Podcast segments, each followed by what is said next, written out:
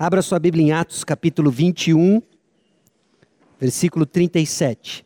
Atos 21, nós paramos no versículo 37. Eu vou ler o texto de Atos 21, 37 até 22, 30, separando em alguns blocos que eu quero chamar a sua atenção ao longo do sermão de hoje à noite. Atos 21, 37 até 22, 30, diz assim o texto bíblico. E quando Paulo ia sendo recolhido à fortaleza, disse ao comandante: É-me permitido dizer alguma coisa? Respondeu ele: Sabes o grego? Não és tu, porventura, o egípcio que há tempos sublevou e conduziu ao deserto quatro mil sicários? Respondeu-lhe Paulo: Eu sou judeu natural de Tarso, cidade não insignificante da Cilícia, e rogo-te que me permitas falar ao povo. Obtida a permissão, Paulo, em pé na escada, fez com a mão sinal ao povo, fez-se grande silêncio, e ele falou em língua hebraica, dizendo: até aqui nós vemos o contexto em que Paulo vai dizer o que ele disse no versículo 22. Versículo 22, de 1 a 5. Irmãos e pais, ouvi agora a minha defesa perante vós. Quando ouviram que lhes falava em língua hebraica, guardaram ainda maior silêncio e continuou.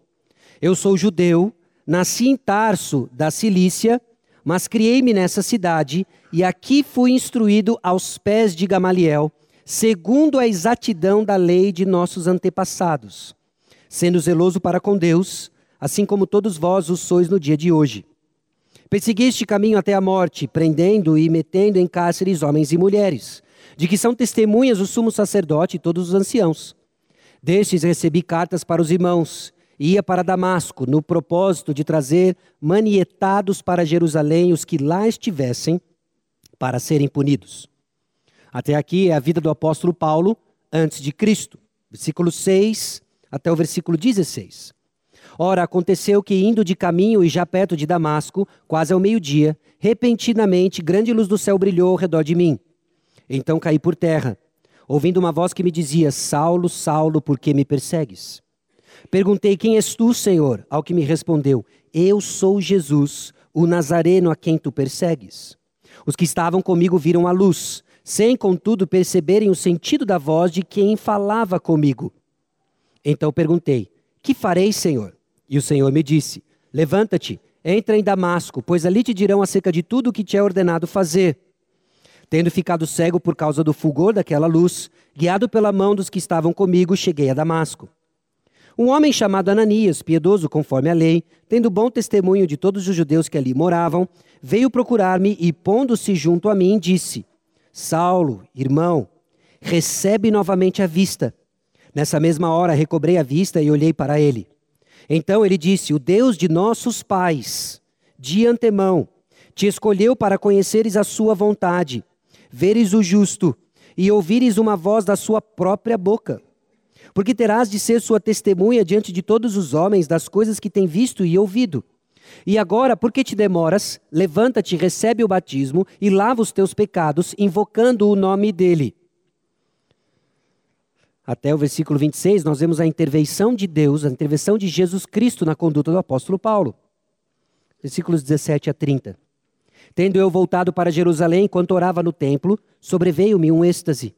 E vi aquele que falava comigo: Apressa-te e sai logo de Jerusalém, porque não receberão teu testemunho a meu respeito. Eu disse, Senhor, eles bem sabem que eu encerrava em prisão e nas sinagogas açoitava os que criam em ti.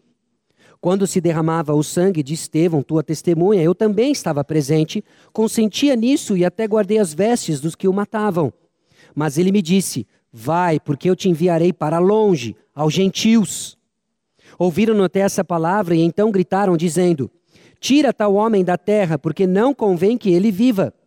Ora, estando eles gritando, arrojando de si as suas capas, atirando poeira para os ares, ordenou o comandante que Paulo fosse recolhido à fortaleza e que, sob açoite, fosse interrogado para saber por que motivo assim clamavam contra ele. Quando estavam amarrando com correias, disse Paulo ao centurião presente: Ser-vos-á porventura lícito açoitar um cidadão romano sem estar condenado? Ouvindo isto, o centurião procurou o comandante e lhe disse: Que estás para fazer? Porque este homem é cidadão romano. Vindo o comandante, perguntou a Paulo: Dize-me, és tu romano? Ele disse: Sou. Respondeu-lhe o comandante: A mim me custou grande soma de dinheiro este título de cidadão.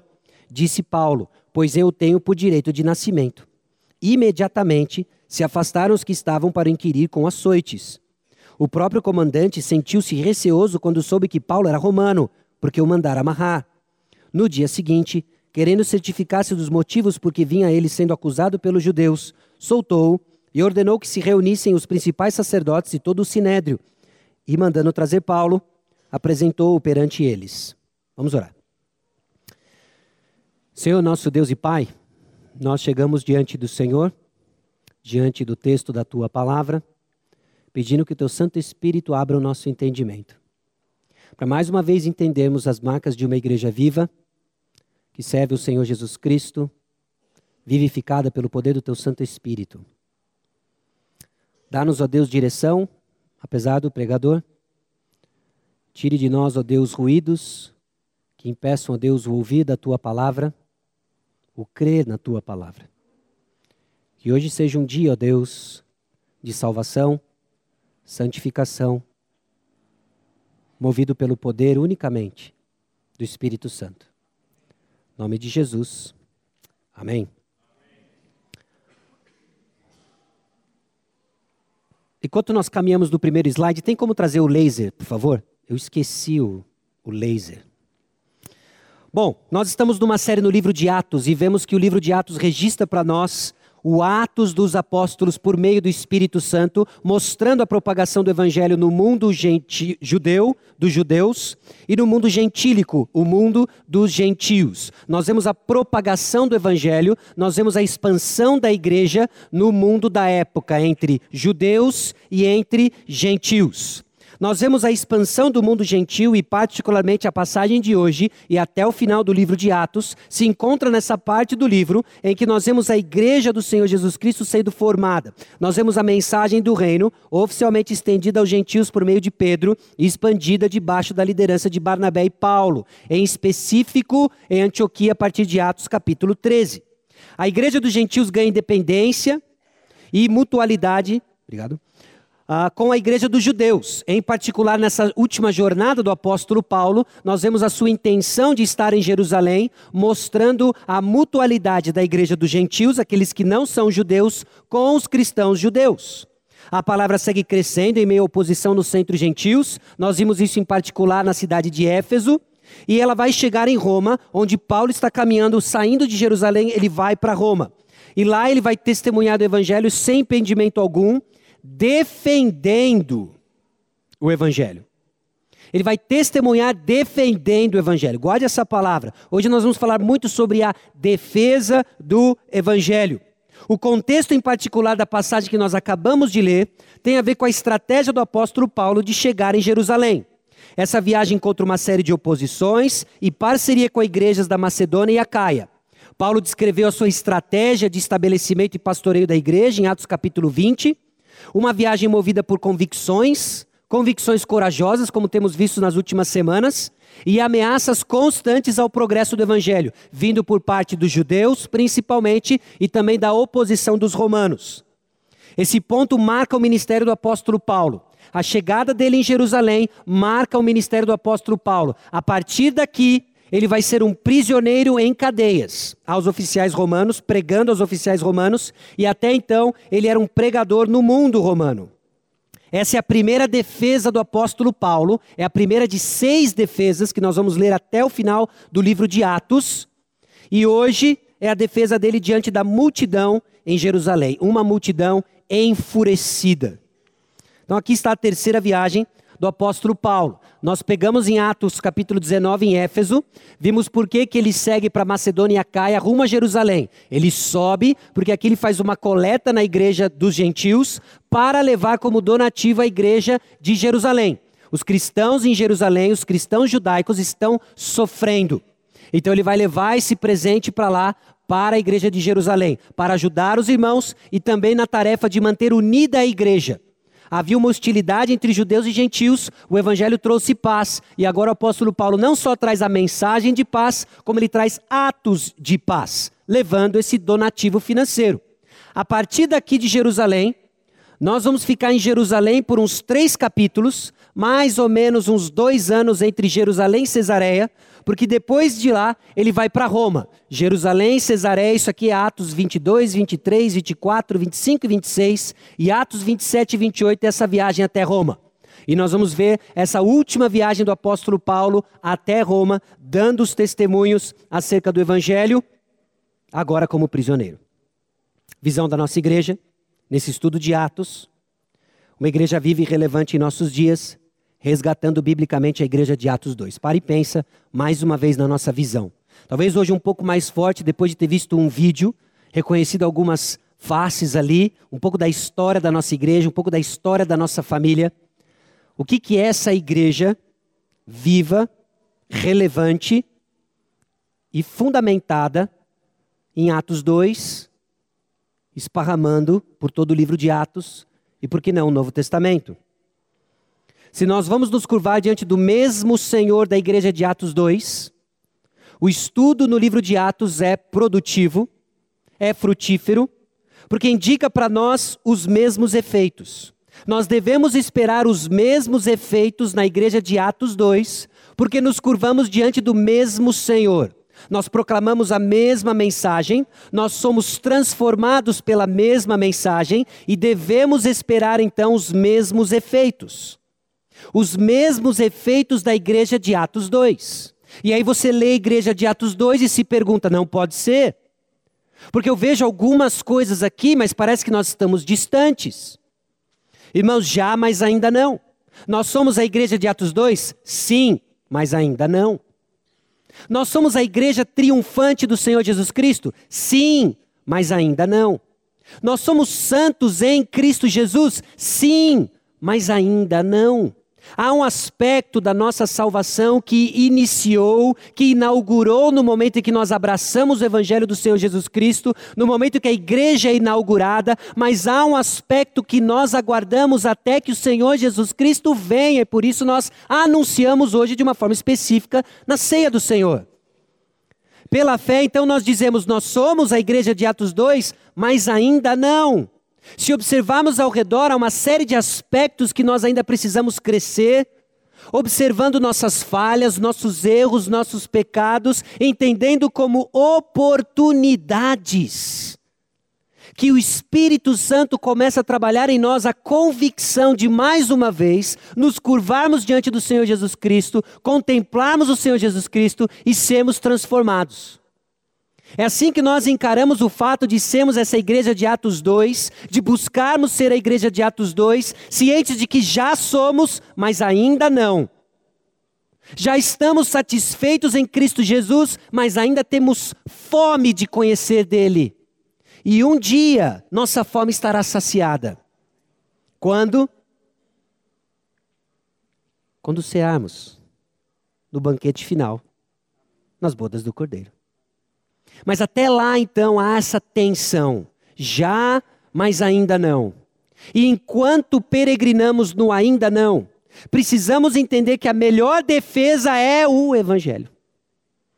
A melhor defesa não é o ataque, a melhor defesa do Evangelho é o próprio Evangelho.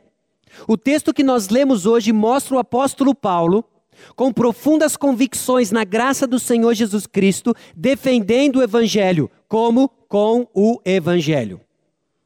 Irmãos, o evangelho, ele se autodefende. O evangelho crido, o verdadeiro evangelho crido e vivido, é o maior e melhor defesa. Maior e melhor defesa. O evangelho. Pare e pense nisso daqui. Você sabe defender o evangelho? E essa pergunta nos atinge de diversos níveis, talvez em relacionamentos interpessoais, colegas de trabalho, um colega de trabalho talvez que na noite anterior assistiu um documentário no History Channel acerca de algumas dúvidas do Santo Sudário, né? algumas dúvidas sobre manuscritos. Você sabia que a Bíblia tem contradições? Você é evangélico, não é? Você sabia que a Bíblia tem contradições? Aí você, ai, você já pega já WhatsApp já manda, Pastor Edson, eu sei que você está aí, mas. Ou Lia, Lia, só uma perguntinha. Passa só uma perguntinha para ele, né? Você já começa a suar frio. Você sabe defender o Evangelho. Ou, ou você pensa, não, isso daí é papel do pastor. O pastor está lá, ah, ele tem lá o sustento dele para que ele defenda o evangelho por nós. Você sabe defender o evangelho. Não só no campo das ideias, mas por vezes nós somos atacados também no campo moral. Não sei se você já reparou isso. Quando há algum desvio de moral pego e aparece notícias populares, se é evangélico, vai estar estatelado lá. Vai estar estatelado lá. Evangélico com dinheiro na maleta, prego no aeroporto. Se é qualquer outra coisa, não aparece. Então nós somos atacados no campo das ideias, nós somos atacados no campo da moral. Você sabe defender o evangelho? Olha isso aqui, precisamos defender o evangelho. Não, eu não sei defender o evangelho, eu acho que a gente não precisa defender o evangelho. Você vive uma vida centrada no evangelho? O que, que essa daí tem a ver com a primeira? Tem tudo a ver. Nós vamos ver que tem tudo a ver. Se a melhor defesa do evangelho é o evangelho, defender o evangelho começa com também viver as verdades que transformam do evangelho. O que, que é isso? O que, que marca a sua vida cristã? Bom, se nós defendemos o Evangelho com a própria mensagem do Evangelho crida e vivida, o que marca a sua vida cristã? Quando você olha para trás na sua caminhada, quais são as características mais marcantes? Você é alguém carregado de medo. Você tem medo. Você tem medo que amanhã um raio vai cair sobre a sua cabeça por causa de um pecado não confessado. Você tem medo de um processo disciplinado do Senhor em que você vai passar sofrimento. Você é marcado e conhecido por alguém de medo. Ou talvez você fale assim: não, o medo não é bem isso, mas um outro lado da mesma moeda é culpa. Você é alguém conhecido por culpa. Talvez você carregue uma marca de um pecado passado cujas consequências perduram até hoje e você carrega um, um fardo pesado de culpa. Vida cristã para você é carregada de culpa ou de um pecado passado ou da sua insuficiência nas atividades da igreja. Eu não sirvo o suficiente, eu tenho que me envolver mais, tenho que ser um marido melhor, tenho que ser um pai amoroso, tenho que ser uma esposa diferente, tenho que ser uma filha diferente. Eu tenho, eu tenho, eu tenho, eu tenho, eu tenho, e você carrega culpa. O que marca a sua vida cristã? Medo, culpa, ativismo. Talvez você não tenha medo nem culpa, mas porque você silencia culpa e medo com ativismo. Eu vou me envolver em tudo. Se tem corujão, eu estou lá. Se tem almoço, eu estou lá. Se tem junta, eu tô lá. Junta panela, né? O apelido que eu dei. Se tem junta, eu tô lá.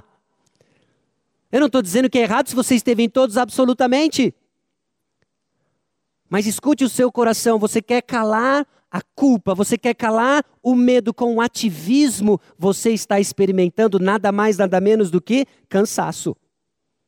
Então a sua vida cristã é marcada por cansaço. Eu nunca sirvo o suficiente, eu nunca faço o suficiente. E é estranho ao Evangelho de Jesus Cristo que nos chama, chama os cansados e oprimidos, e eu vos aliviarei. Que Jesus que te chamou. Que Jesus que te chamou, se a sua vida cristã não é marcada por descanso. Por descanso. Como é a defesa de uma igreja fiel a Jesus e submissa ao Espírito Santo? Nós precisamos parar e pensar, diante de um apóstolo tão ativo, diante de um apóstolo cheio de altos sacrifícios, como que o evangelho trabalhou na vida desse camarada, um espírito descansado, ainda que seu homem exterior, o seu corpo, vivesse cansado e surrado. A gente tem que se perguntar isso. 1 Pedro capítulo 3, versículos 13 a 17, nós lemos isso há duas semanas atrás. A exortação do apóstolo Pedro de santificar a Cristo como Senhor em vosso coração, estando sempre preparados para responder a todo aquele que vos pedir razão da esperança que há em vós. E o contexto é de tribulação, de provação, perseguição. Provação em função, a, a provação como resposta a uma vida piedosa. Nós temos que estar sempre prontos para dar a razão da nossa esperança a defesa do Evangelho, que começa com uma vida diferente, como resultado de um coração que santifica Cristo o tempo todo em seu coração. Nós vimos que Cristo no coração transforma valores, inverte prioridades, transformando confusão em orientação, invertendo provações em oportunidades, produzindo alegria no sofrimento. Essa dinâmica do Evangelho que também faz o quê? Move religião a um relacionamento. É possível que você esteja aqui hoje, é possível que você, membro da igreja por anos, ainda esteja muito mais numa dinâmica de religião do que relacionamento. Eu não quero demonizar a palavra religião, por vezes ela é usada, inclusive no Novo Testamento, como algo positivo. Nós vemos isso em Tiago, a religião pura e sem mácula. Mas por vezes ela tem um aspecto negativo, a tentativa do homem de desfrutar da presença divina. Esse tipo de religião desprovida de graça cansa. Não é um relacionamento que Deus estabeleceu para os seus filhos. O Evangelho transforma, nos move de religião a relacionamento. O Evangelho tira da ignorância, nos tira da ignorância, nos colocando em sabedoria. Por vezes nós sofremos porque não conhecemos de fato o que é o Evangelho na sua profundidade. E é a própria mensagem do Evangelho que nos tira da ignorância e nos move em sabedoria. É o Evangelho que reverte então carnalidade em piedade. Então o teste ele é completo. A forma como nós avaliamos onde nós estamos em nossa caminhada com Jesus Cristo é completo. Afeta o que você pensa acerca do Evangelho. Afeta o que você deseja acerca de prioridades terrenas. Afeta o seu estado geral em termos de ânimo e a sua resposta às circunstâncias da vida. Carnalidade versus piedade. Hoje nós vamos ver que o Evangelho transforma a nossa visão de povo. Quem é o povo de Deus? O Evangelho transforma a nossa prática de vida. O Evangelho transforma o nosso senso de presença de Deus, equipando-nos para uma defesa poderosa do nosso Senhor Jesus Cristo. É a compreensão, é a, é a vivência de uma visão de povo diferente, uma prática de vida diferente e um senso de presença de Deus que defende a obra e a pessoa do Senhor Jesus Cristo. Irmãos, a defesa do Evangelho acontece num contexto hostil e religioso. Você sai daqui e você está automaticamente num contexto difícil, hostil e repleto de religiões, repleto da tentativa do homem de relacionar-se com alguma divindade aí fora, que vai ser extremamente hostil à sua fé, vai ser extremamente hostil ao evangelho que você abraçou. Note, Paulo é acusado pelos judeus. O versículo 37, ele pressupõe uma acusação que os judeus fizeram, e nós vimos isso na semana passada, dos judeus a Paulo. Versículo 21. E foram informados a teu respeito, que ensinas todos os judeus entre os gentios a apostatarem de Moisés, dizendo-lhes que não devem circuncidar os filhos, nem andar segundo os costumes da lei. Versículo 28 do capítulo 21. Israelitas, socorro! Este é o homem, Paulo, que por toda parte ensinas a todos a serem contra o povo, contra a lei e contra este lugar. Que lugar é esse? No versículo 27, Paulo está no templo. Alguém olha Paulo e fala: esse camarada é contra o povo, contra a lei e contra este lugar, ou seja, o templo. Ainda mais, introduziu até gregos no templo e profanou este recinto sagrado. Paulo é acusado contra o povo. Que povo? Os judeus.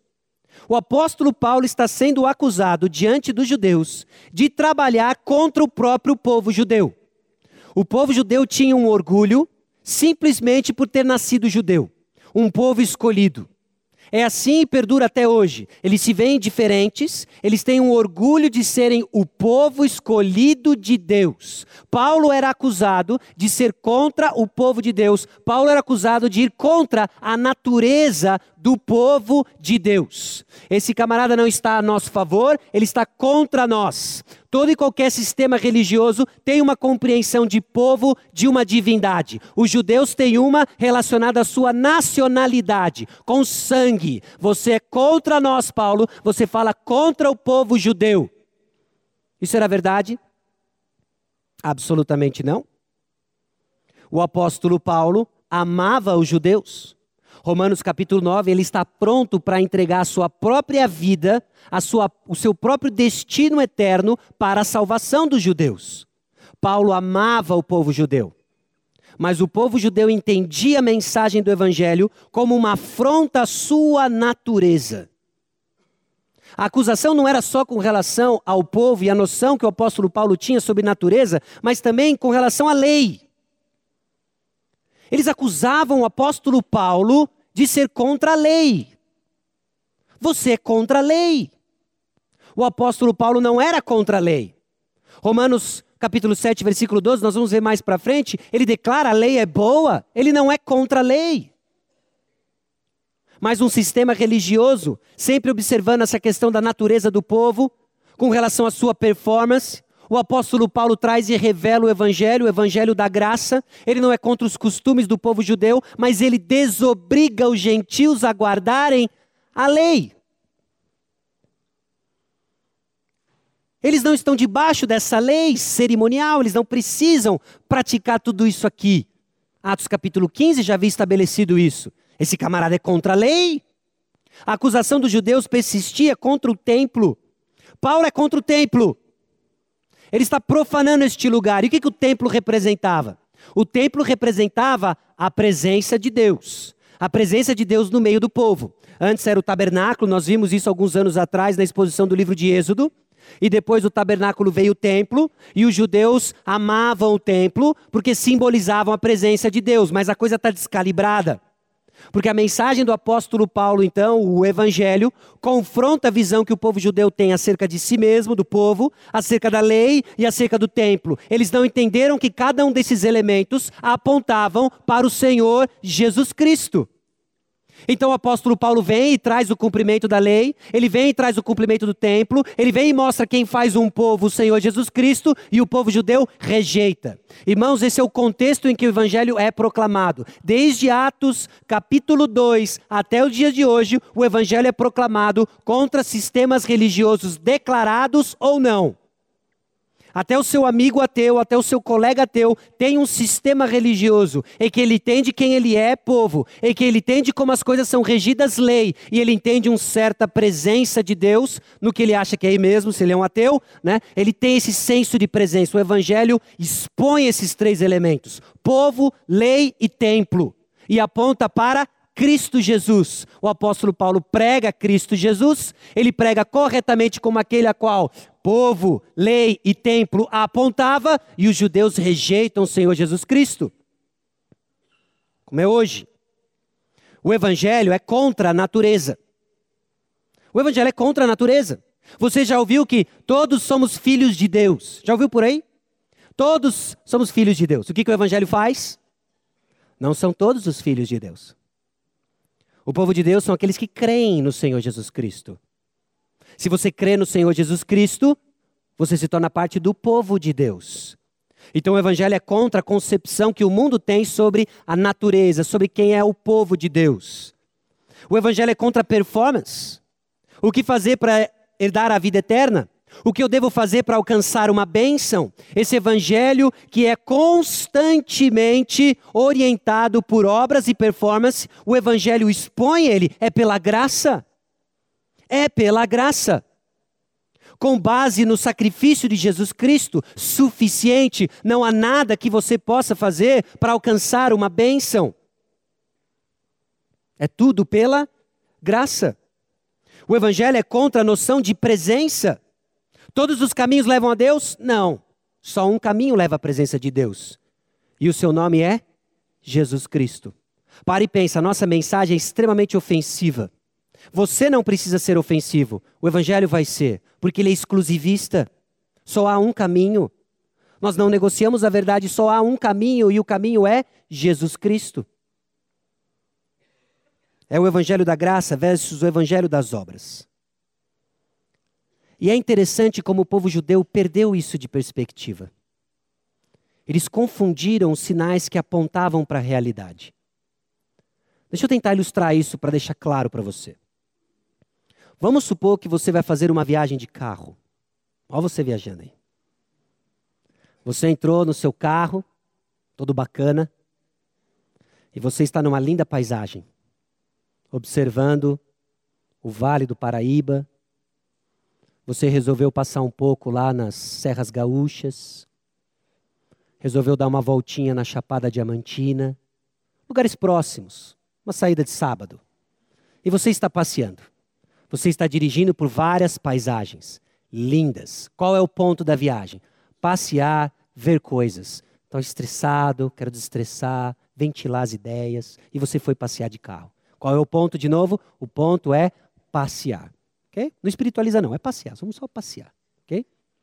Na sua viagem, o que, que é aquilo? É alguém na frente, um domingueiro. É um domingueiro. Observe, é um caminhão carregando uma série de coisas. E entre elas, o cortador de grama, não sei, não dá para ver direito. Né? Eu não sei se. Eu não sei, é várias coisas. E você resolveu fazer uma ultrapassagem num local cheio de pedrinhas. Já aconteceu isso com você? Você vai passar perto e uma pedrinha escapa e vem em direção ao seu para-brisa. Ah! A pedrinha. a pedra bateu no, no seu para-brisa. E aquela pedra bate no seu para-brisa, mas você é um motorista experiente. Você é um motorista experiente. Você fez um curso de direção defensiva. E quando você viu que a pedrinha ia bater no vidro, o que, que você fez? Já fez isso? Eu não sei se é superstição, não sei. A pedra vem, pessoal, segura o vidro. E você segurou o vidro. Graças a Deus a pedra bateu, quicou e foi só isso que aconteceu. Mas você não pôde evitar de fazer o quê? Oh, não. Perguntas vieram na sua cabeça. Né? Eu renovei o seguro. O meu seguro contempla vidros. E você ficou olhando o quê? A rachadura. O que, será que ela está olhando? Ela está olhando isso aqui, ó. Não é a visão que ela tem? E ela está olhando aquele estrago. Ela olha o estrago que aquele pedregulho, aquele pequeno pedregulho fez no para-brisa. Algo curioso começa a acontecer. Porque o propósito da viagem era fazer o quê? Ver as paisagens. Mas de repente você está olhando o quê? Que paisagem que você consegue ver aí? Nenhuma, porque você está focado no quê? No vidro. Você está focado no vidro. E você fica olhando o vidro. E você fica tão concentrado no vidro que você fala, ah, fica mais distante ainda. Agora tudo que você vê é rachadura. E você está passando na Cordilheira dos Andes. Você está passando na Cataratas do Niágara. Você está passando, enfim, Islândia, Aurora Boreal, você não está vendo nada. Porque tudo que você consegue ver é o quê? O vidro. O vidro. A coisa é tão séria que chega ao ponto disso daqui, ó. Nada mais faz sentido, só o vidro. São judeus. São judeus. O para-brisa era o meio pelo qual eles viam realidades. Mas eles ficaram tão presos ao para-brisa que eles perderam de vista a realidade. A lei, o templo, são os para-brisas aos quais os judeus deveriam ver a realidade, o Senhor Jesus Cristo, mas eles estão tão focados no vidro que eles perderam a paisagem. A coisa é séria, que se não for tratada, ela chega a mudar a sua perspectiva de realidade. Olha isso daqui, ó. O que, que é isso aqui? É uma asa delta. Não, aí você tira a foto e manda UFO em São José dos Campos um OVNI em São José dos Campos. Pokémon no Vale do Paraíba. Não é Pokémon, não é um OVNI, não é uma asa delta, nem os venezuelanos atacando a gente. Sabe o que é isso? Uma rachadura do vidro. Mas você é tão focado no vidro que você esquece e não sabe discernir mais a realidade do que supostamente aponta a realidade. Assim são os judeus. Assim são aqueles que se apegam a uma religião e deixam escapar o propósito da religião. Deixam escapar o relacionamento com o Criador. Estão tão entretidos no vidro que eles deixam de ver a paisagem. Assim eram os judeus. Vendo o vidro, Jesus Cristo veio, eu sou a realidade do templo. Eu cumpro a lei. Eles não enxergavam nada, só o vidro. Deixe-nos com o vidro. Abraçaram o vidro e perderam toda a paisagem. A defesa do evangelho acontece num contexto hostil, em que Paulo é acusado pelos judeus e ele é confundido pelos romanos. Ele é confundido com um ignorante, versículo 37. Sabes o grego? Ó a pergunta do comandante: Sabes o grego? O grego provavelmente o idioma onde uh, os mais uh, sábios se comunicavam. Você sabe o grego? Ele era confundido com um agitador criminoso. No versículo 38, esse negócio de egípcio aí diz a história. Os historiadores relatam o fato em que um egípcio levantou um motim. Um historiador diz 30 mil pessoas, mas eu fico com o texto bíblico 4 mil. E ele disse, inventou uma história de que eles iriam esbravejar, os muros iam cair e eles iam tomar Roma. Esse cara levou 4 mil para o deserto. Obviamente que eles foram dispersos. Esse líder ele sumiu e Paulo é confundido com esse agitador criminoso. Para tamanho motim que aconteceu, para tamanha confusão que aconteceu, para você ter uma ideia, no versículo 32 do capítulo 21, então este levando logo soldados e centuriões. Cada centurião coordenava 100 soldados. Aqui está no plural. Se no mínimo são dois, nós estamos falando de 200 soldados que apareceram para conter a multidão que queria rasgar Paulo no meio. O negócio foi sério. Então esse comandante ele olha para Paulo e fala assim: Meu, você sabe grego? Você, eu não sei, deve ser um maluco para ter agitado esse negócio aqui. Você é esse egípcio que fez a confusão dos quatro mil sicários? Um agitador? Não. E Paulo responde calmamente: eu, eu posso, posso, posso falar? Eu posso falar. Paulo, diante de tamanha confusão, ele simplesmente olha e fala assim: eu posso, eu posso falar? É-me permitido dizer alguma coisa? Rogo-te que me permitas falar ao povo. O contexto onde testemunhamos irá nos confundir com muita coisa, meus irmãos. Certamente a palavra da cruz é loucura para os que se perdem, mas para nós que somos salvos, poder de Deus. Ah, você é crente. Você é crente. É que provavelmente você não teve a oportunidade de estudar. Ah, eu não sou crente, eu fiz faculdade. Sabe por quê? É a natureza da nossa mensagem, meus irmãos. Eles vão nos confundir por loucos, eles nos vão nos confundir por iletrados, eles vão banalizar a nossa fé. Se for alguém religioso, ele vai ficar no para-brisa. Se não for alguém religioso, ele vai nos chamar de loucos. A loucura de Deus é mais sábia do que os homens, a fraqueza de Deus é mais forte do que os homens. Ora, o homem natural não aceita as coisas do Espírito de Deus, porque eles são loucura, e não podem entendê-las, porque elas se discernem espiritualmente. Porque a sabedoria deste mundo é loucura diante de Deus, porquanto está escrito: Ele apanha os sábios na própria astúcia deles. João 3, 19 e 20 diz: O julgamento é este, que a luz veio ao mundo, e os homens amaram mais as trevas do que a luz, porque as suas obras eram más. Pois todo aquele que pratica o mal aborrece a luz e não se chega para a luz, a fim de não serem arguidas as suas obras. O Evangelho é essa luz que revela quem de fato nós somos e o que mais amamos. E o processo dói. Deus expõe nossos desejos, Deus expõe nossos, nossas falsas esperanças, isso dói. Homens amam as trevas. E assim como a uma pessoa que depois de dormir 12 horas no escuro, fica perturbado com a luz acesa, são aqueles diante da luz do Evangelho apaga isso. Eles querem atacar um tênis na lâmpada. Eles querem apertar um interruptor. Eles tapam o rosto para evitar a luz. E é isso que acontece com o apóstolo Paulo nos versículos 37 a 40 e mais específico no capítulo 21. O evangelho então ele é sempre proclamado num contexto hostil. Agora o evangelho confronta esse moralismo e o legalismo religioso. E pasme você, isso não é exclusividade dos judeus. Por vezes isso acontece na dinâmica do nosso próprio coração. Ouvi agora a minha defesa. Ouvi agora a minha defesa. O apóstolo Paulo defendia o evangelho. Ele coloca em Filipenses 1, versículo 16.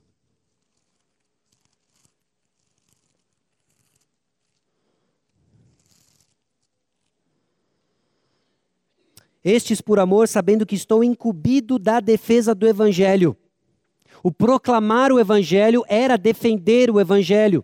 Conforme o Evangelho se expande, ele era acusado falsamente. Acusado de ser contra o povo, acusado de ser contra a lei, acusado de ser contra o templo. O Evangelho não é contra essas coisas, ele é o cumprimento dessas coisas. Então o apóstolo Paulo, ao proclamar o Evangelho, defendia o evangelho. Escute agora então a minha defesa. Paulo irá mostrar que ele não era contra o povo, ele não era contra a lei, nem o templo. Paulo mostra que ele não era contra os sinais, apenas que foi encontrado pela realidade deles, Jesus Cristo. É a revelação que ele recebe, que ele deixou para nós escrita na palavra de Deus. Jesus Cristo é a revelação final. Ele defende o evangelho na língua hebraica, simplesmente com toques de sabedoria. Ele é articulado no grego e agora em hebraico ele vai falar com quem? Com os judeus. Muitos o acusavam de ser contra o povo e agora ele responde em hebraico. Calma aí, tem alguma coisa errada nesse negócio. E aí ele fala em hebraico que todo mundo fica quietinho. Como assim? Nós estamos querendo apedrejar esse cara porque ele é contra o povo. Não era todo mundo que era familiarizado com Paulo. Muitos estão se agregando naquela multidão simplesmente porque ouviram que tem um herege. É óbvio que nós vamos apedrejar um herege. herege. E agora esse herege levanta e começa a falar em hebraico. Calma aí, eu vou ouvir o que ele tem a dizer.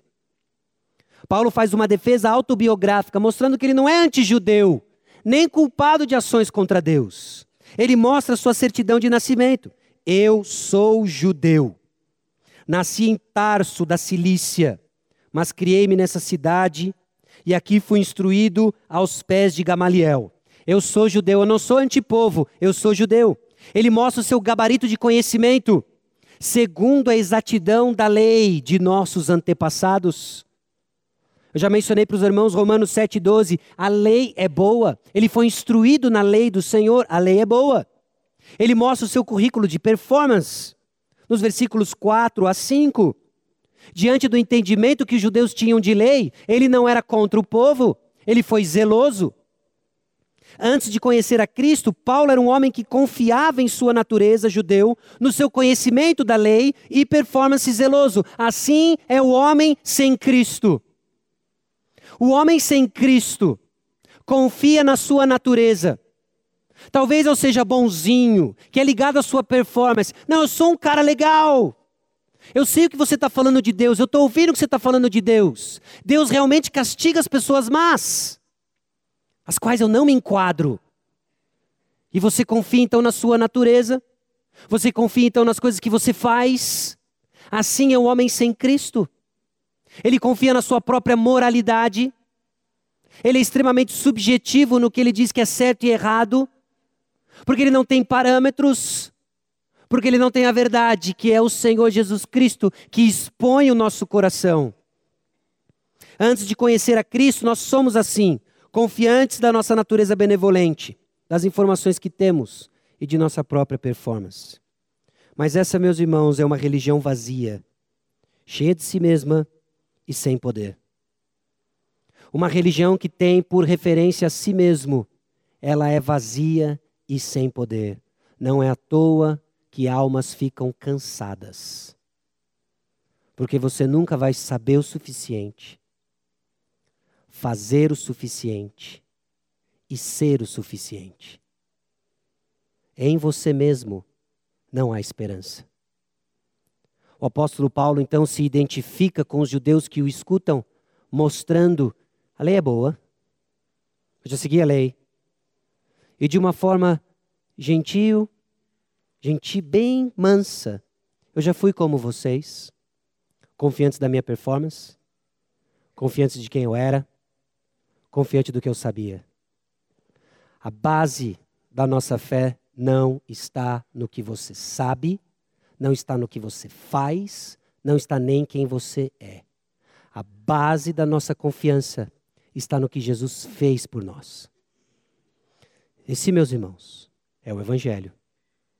Essa é a palavra de Deus que nos sustenta, que descansa a alma, que diante do meu pecado, até recorrente, eu olho de novo para a cruz e tenho esperança.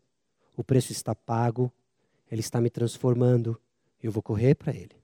Eu vou correr para Jesus Cristo. Moralismo é viver confiante de si mesmo. Moralismo é viver confiante de si mesmo. E se inunda nossos corações de tal forma que não só cansa a nossa alma, como nos torna pessoas cruéis. Nós julgamos pessoas baseado no que nós fazemos. Ó, oh, aquele irmão lá, ele, ele ainda não é um cristão grau 33 como eu. Aquele crente lá, ele não é faixa preta do cristianismo como eu. Aquele lá ainda não entendeu como é ser de Jesus. Olha para mim, olha o que eu faço. Muito cuidado com isso. Olhe para Cristo, olha o que ele fez. E olhe o que ele fez disse sobre você. Que você é tão ruim que ele teve que morrer no seu lugar. Agora olhe o túmulo vazio e olha o que ele fez. Ele é tão, você é tão ruim que ele teve que morrer no seu lugar, mas ele é tão vitorioso que ele te dá esperança para levantar e continuar caminhando. Caminhe, olhando para Jesus. Porque o Evangelho confronta o nosso moralismo, confronta o nosso, nossa religiosidade. O Evangelho liberta do moralismo e do legalismo religioso. As acusações contra Paulo e sua mensagem são respondidas pelo Evangelho. Ok, me acusaram de ser contra o povo, me acusaram de ser contra a lei, me acusaram de ser contra o templo, e agora o que Paulo faz de uma forma sábia e movido pelo Espírito Santo é defender usando o Evangelho. Ele mostra que o Evangelho confronta no versículo 7: Saulo, Saulo, por que me persegues? Se você é alguém alcançado pelo Evangelho, você sabe que o Evangelho lhe confrontou. Confrontou a base da sua segurança. Se for performance, ele confrontou, expondo as suas falhas, expondo os seus erros. Se é o seu pedigree de nascimento, ah, todas as fotos que foram apresentadas, lá estava eu, pedra angular da Maranatinha. Se essa é a sua credencial, o Evangelho expõe você, mostrando que não é essa a base da sua confiança. Seja qual for a sua confiança que não for Jesus Cristo, o Evangelho confronta, mostrando que são bases insuficientes para um relacionamento com Deus, por isso seu coração é cansado.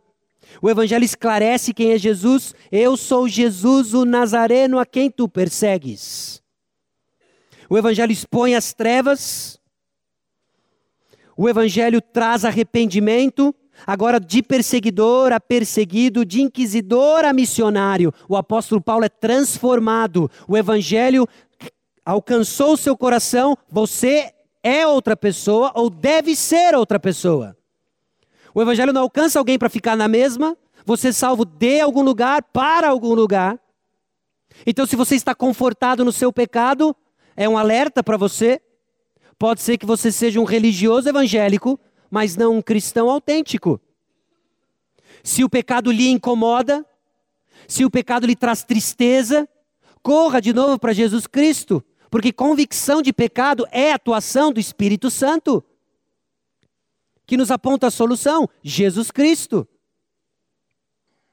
O evangelho é trazido por vasos, no versículo 12 aparece um tal de Ananias, e Paulo, na sua sabedoria, ainda diz: piedoso conforme a lei. Eu não sou contra a lei. Esse homem piedoso conforme a lei, e se você voltar para Atos 9, descreve Ananias como um homem frequentador de sinagoga. Ele conhece a lei e viu que a lei apontava para quem? Para Jesus Cristo. Esse Ananias, ele, ele é trazido por Deus de uma forma milagrosa. Se apresenta a Paulo, o evangelho é confirmado como? Há um sinal externo. Paulo estava cego pela luz, ele volta a enxergar pela luz. O Evangelho revela Jesus como a realidade. Então ele disse: O Deus de nossos pais. Versículo 8: Eu sou Jesus o Nazareno. Versículo 14: O Deus de nossos pais. Jesus é o Deus de judeus, que vocês não querem reconhecer. Jesus é o Deus dos nossos antepassados, que vocês não se curvam. Te escolheu para conheceres a sua vontade Paulo foi escolhido para trazer a vontade de Deus, que é revelar Jesus Cristo e a igreja. Quem é o povo de Deus? A igreja. Em que gentios e judeus são unidos pelo evangelho de Jesus Cristo. Eles negam Paulo, eles confrontam Paulo como aquele que era contra o povo, e Paulo é aquele conhecido, revelado para trazer a vontade de Deus à igreja. Ele não é contra o povo, ele veio revelar quem é o povo de Deus veres o justo. Meus irmãos, o templo simbolizava a presença de Deus. O justo é Jesus Cristo, o próprio Deus que tabernaculou entre nós. Paulo era bem familiarizado com a realidade do templo. Ele não é contra o templo. Ele ama a realidade do templo, Jesus Cristo. Ouvires uma voz de sua própria boca, da qual vem todo o Novo Testamento, escrito nas mãos do apóstolo Paulo, a lei de Deus. O Evangelho é a mensagem no versículo 15, e o Evangelho é confessado publicamente. O apóstolo Paulo é transformado internamente, e essa transformação agora vem externamente. Como? Recebe o batismo e lava os teus pecados, invocando o nome dele. Há uma razão, meus irmãos, porque nós fizemos um batistério aqui. É um sinal externo de uma realidade interna. Se você é um crente no Senhor Jesus Cristo ainda não batizado, você precisa considerar o batismo. É a confissão pública. É a confissão pública de uma realidade interna. Então o Evangelho liberta o apóstolo Paulo do moralismo, legalismo, e ele coloca isso na sua defesa autobiográfica, mostrando que o Evangelho equipa para a missão de vivê-lo e defendê-lo. Paulo é estilizado e agora o bicho pega. Depois de mencionar mais uma aparição do Senhor Jesus Cristo a ele no templo, que ele não é contra, muito pelo contrário, ele é a favor e entende que a realidade do templo é vista em Jesus Cristo. Versículo 21, mas ele me disse: Vai, porque eu te enviarei para longe aos gentios. E os judeus disse: Basta. Não queremos ouvir mais esse homem. Não queremos ouvir mais esse homem que se diz um portador do nosso Deus e que vai abençoar os gentios. Que diga-se de passagem, somos nós. Amantes dos sinais e hostis com a realidade, os judeus querem então matar Paulo, uma ameaça à religião que amavam. Você ama o para-brisa ou você quer ver a paisagem? Os judeus se perderam no para-brisa. E essa é a propensão do nosso coração, meus irmãos, amar o para-brisa. Nós fazemos da própria vida cristã um ídolo. As coisas não estão tão redondas quanto você gostaria no ainda não. As coisas não estão tão redondas quanto você gostaria na sua peregrinação. Você vive frustrado, irado com Deus, abraçado no seu para-brisa e você perdeu de vista que Jesus é o ponto. Jesus é o ponto. E nós mantemos o para-brisa limpo apenas para ver mais Jesus. Eu não estou dizendo que o para-brisa não é importante, mas ele só é importante porque ele nos permite ver Jesus. Então nós vamos manter a nossa vida cristã. Nós vamos procurar proteger o nosso para-brisa. Se há uma rachadura no para-brisa, nós vamos cuidar da rachadura. Por quê? Porque amamos o para-brisa? Não, porque se o para-brisa estiver todo ofuscado, nós não vemos Jesus. E assim são alguns, que têm tantas rachaduras no seu para-brisa que você já perdeu o vislumbre de quem é Jesus Cristo. E é só pela graça que você ainda não bateu no caminhão da frente. Mas solte o para-brisa. Vamos consertá-lo pelo poder do Espírito Santo para que você continue vendo Jesus. Ele é o ponto. Ele é o ponto. A hostilidade é cabulosa, por falta de um termo mais preciso, deixando o comandante perplexo e confuso. Então ele quer açoitar Paulo severamente para descobrir a razão de tal hostilidade. Paulo já havia sofrido muito, mas isso aqui ia ser o ápice.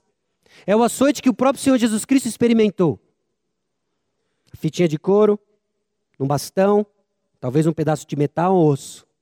Esticava-se o fulano, para doer bem mesmo, e iriam açoitá-lo. Paulo então tira o zap.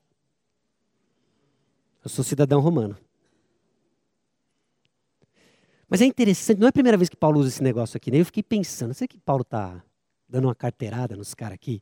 Né? Paulo está desafiando a gente aqui em Atos, né? Ele faz, ah, sou cidadão romano, truco, ah, tal, né? O que, que ele está fazendo? Paulo não dá ponto sem nó. Paulo não dá ponto sem nó. Ele sabe exatamente por que veio e para que veio.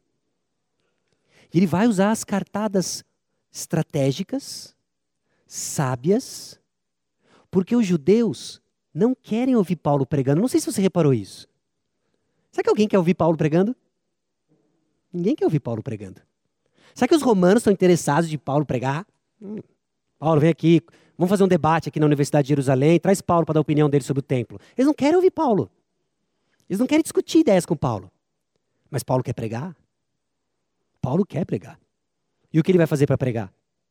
Assim, calma, se esse cara me açoitar, eu não vou ter como falar por várias razões. Uma delas é que eu posso morrer, ou de infecção, ou de da própria chibatada lá do açoite, né? Mas a razão também básica é de dor. Eu não sei se ele teria a habilidade de pregar gritando, urrando de dor ao mesmo tempo. Então ele fala: Eu sou cidadão romano. Eu sou cidadão romano. E os caras dão uma travada. Porque eles não podem açoitar um cidadão romano. Eles não podem açoitar um cidadão romano sem um julgamento. O comandante dá uma balada. Ele não foi para balada, ele abalou-se. Ele fica abalado. Como assim você é cidadão romano? Me custou uma grana esse negócio. Ele já se entrega. Você não pode comprar um negócio assim. Esse cara está nos esquemas. A mesma máfia dos ingressos das Olimpíadas já trabalhavam cidadanias naquela época. Não mudou muita coisa. Troca-se ingressos por cidadania, só isso. E Paulo diz: Não, eu, tenho, eu sou cidadão romano de nascença. Te desamarre esse cara agora. Porque se isso vier a público, eu perco a minha posição de comandante. Não só perco a minha posição de comandante, como pode ser que eu, eu vire o açoitado. Tire esse cara agora. Paulo tira, e o que ele consegue fazer agora? Sair correndo em liberdade pelos campos de Jerusalém? Não. Ele consegue pregar. Ele está em Jerusalém agora pregando. Então é assim que ele usa a cidadania dele. Ele está transformando situações e circunstâncias desfavoráveis em oportunidades para pregar e defender o Evangelho. Ele nos ensina a fazer isso. Ele nos ensina a fazer isso aqui. Paulo dá um testemunho positivo em circunstâncias negativas, transformando uma ameaça em oportunidade de evangelho.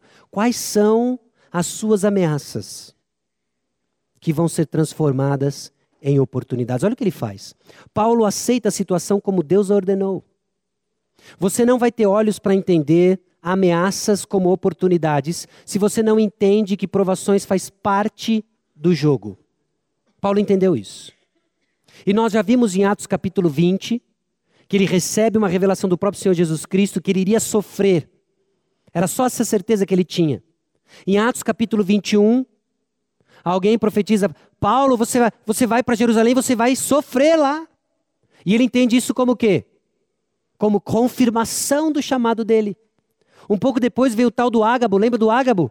E ele vem e fala assim: Sabe o que vai acontecer com você em Jerusalém? Você vai ser amarrado assim, ó. O dono desse sítio vai ser amarrado assim.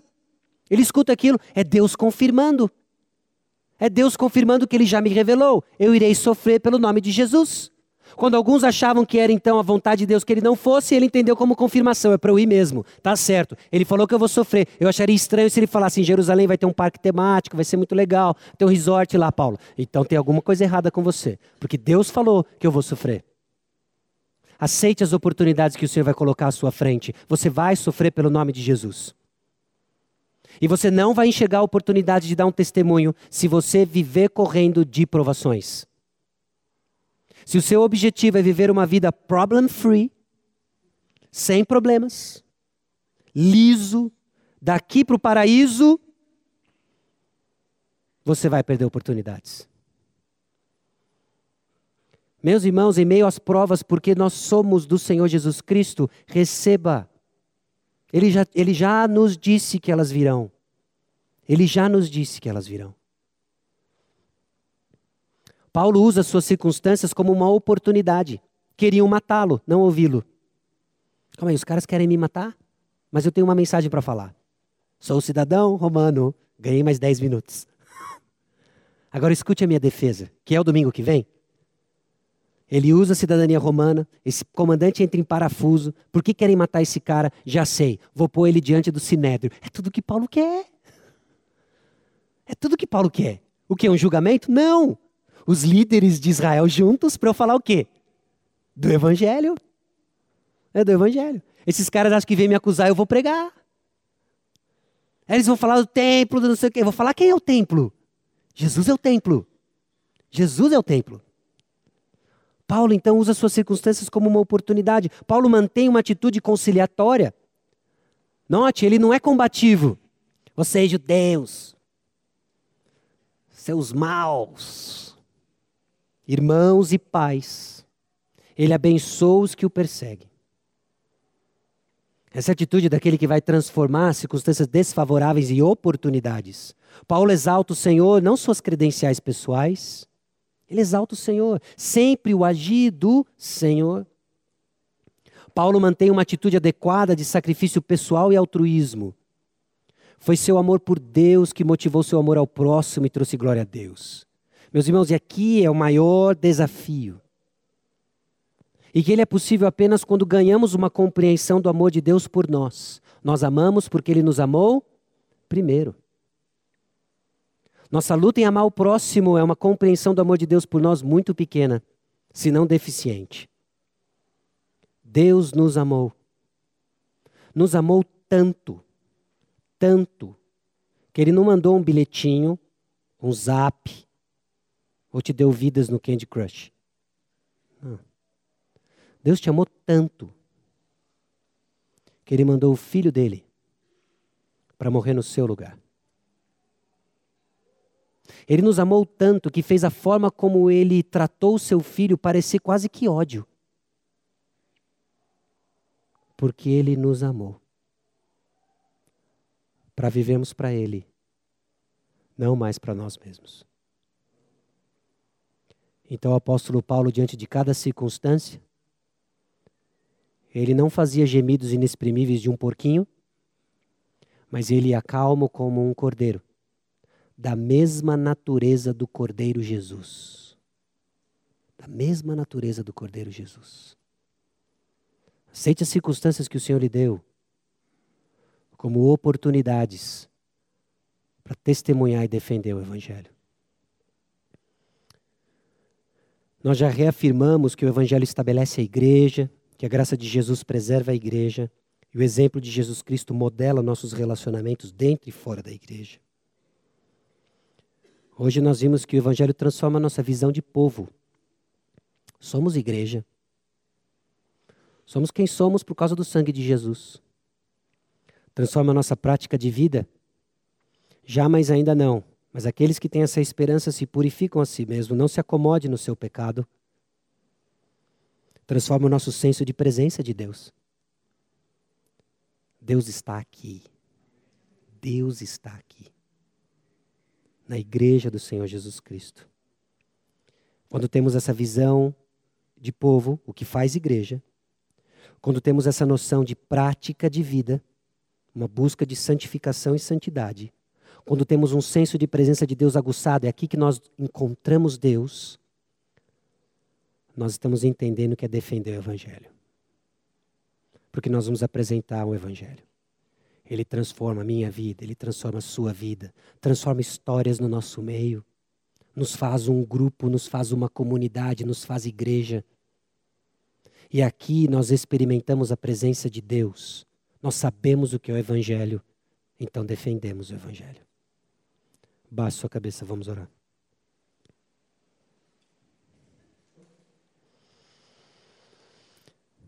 Senhor nosso Deus e Pai, nós te louvamos, porque Cristo Jesus morreu no nosso lugar. Cristo Jesus é a revelação do teu amor por nós. Nós te louvamos porque hoje nós fomos lembrados disso de uma forma especial ao celebrarmos a ceia do Senhor. O corpo de Jesus que foi transpassado por causa dos nossos pecados. O sangue de Jesus que foi derramado para nos purificar de todo o pecado. Eu peço a Deus que a tua igreja tenha mais uma vez um vislumbre de quem Cristo é, o que fez por nós. E ajuste então sua missão pessoal, ajuste, ó Deus, nossa missão como comunidade, a não cairmos simplesmente num ativismo para tentar, ó Deus, calar aquilo que o Evangelho já resolveu. Culpa, medo. Em Jesus estamos resolvidos. Agora servimos de uma forma incansável de gratidão pelo que o Senhor fez por nós. Defendemos o Evangelho porque ele nos deu vida. Defendemos o Evangelho porque é o Evangelho que nos preserva como igreja, triunfante do Senhor Jesus Cristo. não em nossos méritos, mas no de Jesus Cristo. Conceda-nos a graça, ó Deus, de crescermos sendo o que já somos em Jesus. E eu oro a Deus por aqueles que porventura ainda não conhecem Jesus Cristo. Que talvez ainda estejam confiantes, ó Deus, no que sabem, no que fazem, ou no seu pedigree de nascimento. Que eles escutem a doce voz de Jesus Cristo hoje, que os chama a não confiar em si mesmo, de entender, ó Deus, que a sequidão do seu coração, o vazio do seu coração, está porque sua confiança está construída em bases falsas. E a verdade é Jesus Cristo. Que sejamos conhecidos, ó Deus, pelo nosso irmão mais velho, Jesus Cristo, em quem somos co-herdeiros de bênçãos celestiais, em quem somos abençoados com a viva esperança da ressurreição. E que essa semana nos deparamos com oportunidades de defendermos o Evangelho simplesmente articulando o Evangelho e vivendo a transformação do Evangelho. Sejamos ousados e fiéis. No nome de Jesus que nós oramos. Amém.